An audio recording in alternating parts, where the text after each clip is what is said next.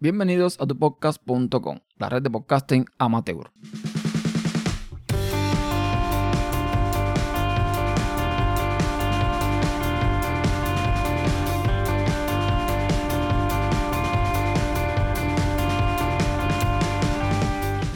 Hola, soy Ernesto Acosta y doy la bienvenida a Tu Podcast, el show principal de la red tupodcast.com. Este va a ser un episodio que, como dije en el, en el episodio anterior, pues se va a tratar de podcasting. Yo voy a enfocar este, este show, este Tu Podcast, a podcasting. Y quiero comenzar hablando de un artículo que escribí en el 2018, pero que recientemente actualicé y que se titula ¿Qué necesito para hacer un podcast? Este fue un artículo que yo escribí a raíz de otro que escribió un, usuario de la comunidad de la Unión Podcastera, Iván Pachi, que eh, el artículo de se, se titulaba o se titula No todo el mundo puede hacer un podcast. De forma general, yo estoy bastante de acuerdo con lo que plantea. No todo el mundo puede hacer un podcast con calidad excelente, que es lo que él trataba de demostrar en ese artículo. Pero en el apartado técnico, para mí no es tan complicado como parece ser. La aceptación de un podcast depende de muchos factores, pero sin duda alguna uno de los más importantes son la calidad de sonido y la calidad de contenido. Y uno depende del otro, porque de nada sirve que tengas muy buen contenido si el audio se escucha mal o tiene ruido.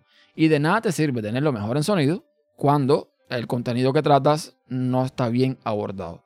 Pero dejando esto a un lado, estoy suponiendo que eres una persona que está entusiasmado con todo el tema de los podcasts y quieres tener uno propio. Y es aquí donde entra la parte técnica del artículo escrito por Iván Pachi, que repito, lleva mucha razón en casi todo, pero yo no lo veo tan complicado. Entonces la pregunta es, ¿qué necesito para hacer un podcast? Aparte de ganas, por supuesto. Vamos a ver los requisitos técnicos para hacer un podcast. Digamos que ya tienes la idea, tienes el contenido, incluso un guion y quieres llevarlo a un podcast. Los puntos que establece Iván Patsy es 1. Mesa de mezcla, micrófonos y cables. 2. Una web, un hosting y un dominio. Y 3. Un alojamiento específico para podcast con fit limitado y sin limitaciones de alojamiento. Estoy suponiendo que antes de llegar al apartado técnico que necesitas para hacer un podcast, al menos tienes un ordenador o un smartphone donde puedas grabar tu audio. En realidad, para grabar audio no necesitas de equipos muy, muy potentes, pero ya el tema de la edición sí es más recomendable algo con buenas prestaciones. Ojo, que estoy hablando de al menos 2 GB de RAM y un procesador dual core. Tampoco es para tanto hoy en día. Aquí es determinante tener en cuenta cómo te desenvuelves con la tecnología y qué tanto puedes hacer por ti mismo. Hago una pausa aquí porque eh, hay que aclarar que hay personas que se dedican a producir podcasts. Si tú tienes la mm, suficiente solvencia para eh, pagarle a alguien que te produzca el podcast, pues también es una opción. ¿Ok? Entonces, vamos a ver los apartados técnicos que hacen falta para el podcast, vamos a comenzar por los micrófonos. Si queremos evitarnos todo el rollo de usar conexiones XLR, que son estos cables que se conectan al micrófono por un, puerto que tiene tres pinchitos, lo mejor es adquirir un micrófono USB. La comodidad que ofrece un micrófono USB es que simplemente lo conectas al ordenador y listo, ya puedes comenzar a usarlo. Ahora, como todo, hay unos muy buenos, otros muy malos, unos muy caros y otros muy baratos. Pero ¿Los hay bueno, bonito y barato? Claro que sí. Hay que tener en cuenta que a la hora de escoger un buen micrófono debemos estar conscientes de nuestro entorno, de lo que nos rodea, del lugar donde estamos grabando.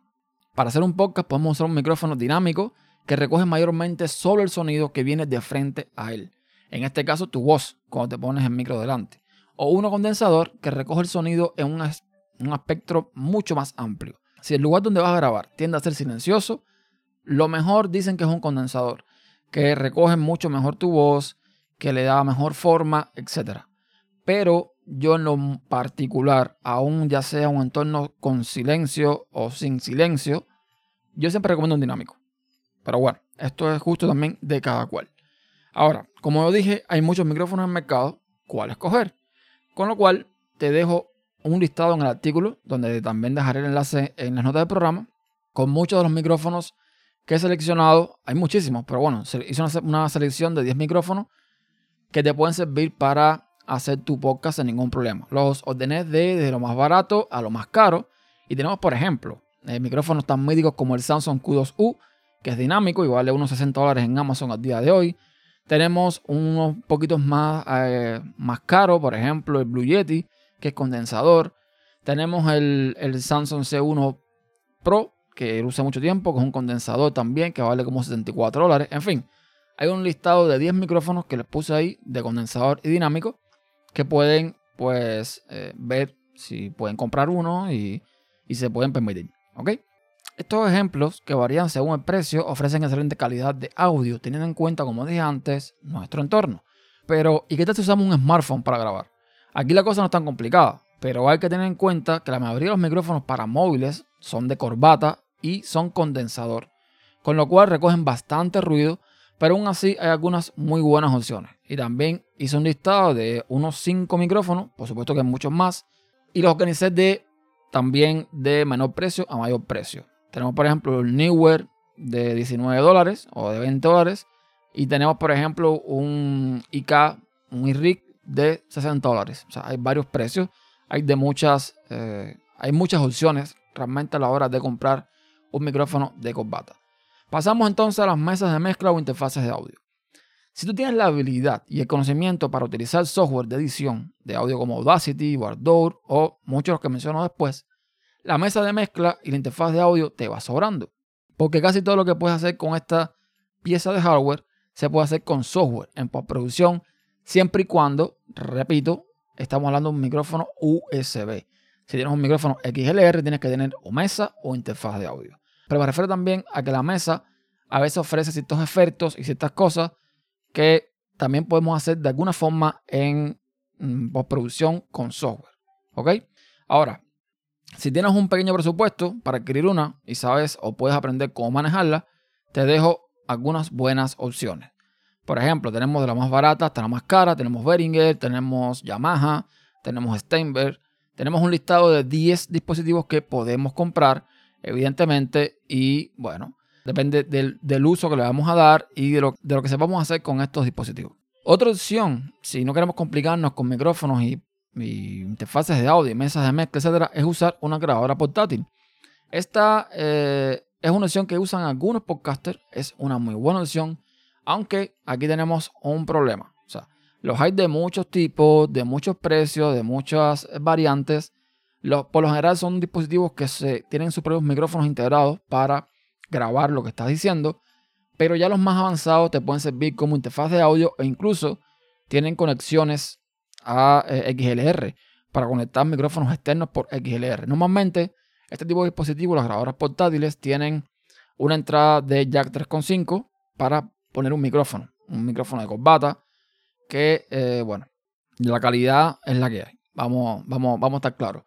Estas, estas grabadoras portátiles por lo general tienen muy buena calidad de audio, tienen muy buenos micrófonos, pero una vez más, depende mucho del entorno, depende mucho de la forma en que grabas. A mí en lo particular me gusta más grabar en la casa, sentado en una silla, con un micrófono, una computadora, etc. Pero bueno, esto es, ya les digo, a gusto cada cual. Y que además que muchas de estas grabadoras, sobre todo las más, las más caras, se pueden usar como interfaz de audio. ¿Ok?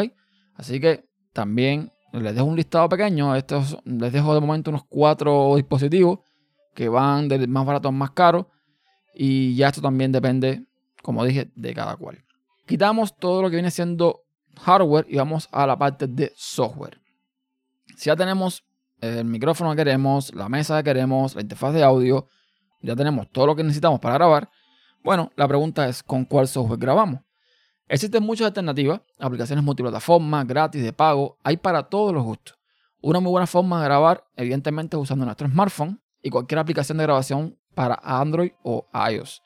No obstante, te dejo algunas aplicaciones para ordenador que nos no son todas las que hay, pero son posiblemente las más usadas. Comenzamos por Audacity, que es una aplicación open source, multiplataforma, gratuita y es muy fácil de utilizar. Yo Audacity la utilizo siempre para editar. Tenemos Ocean Audio, que es otra aplicación multiplataforma, que no es open source, pero bueno, es gratis y también es bastante simple de usar también. Mi flujo de trabajo normalmente es grabo con Reaper, que es la tercera aplicación que te recomiendo. Este audio lo exporto a FLAC este audio después lo tomo en Audacity, lo edito en Audacity, porque me parece que es mucho más simple que Reaper y sin audio para todo lo que es la edición. Cuando termino de procesar el audio en Audacity, lo vuelvo a exportar a FLAC.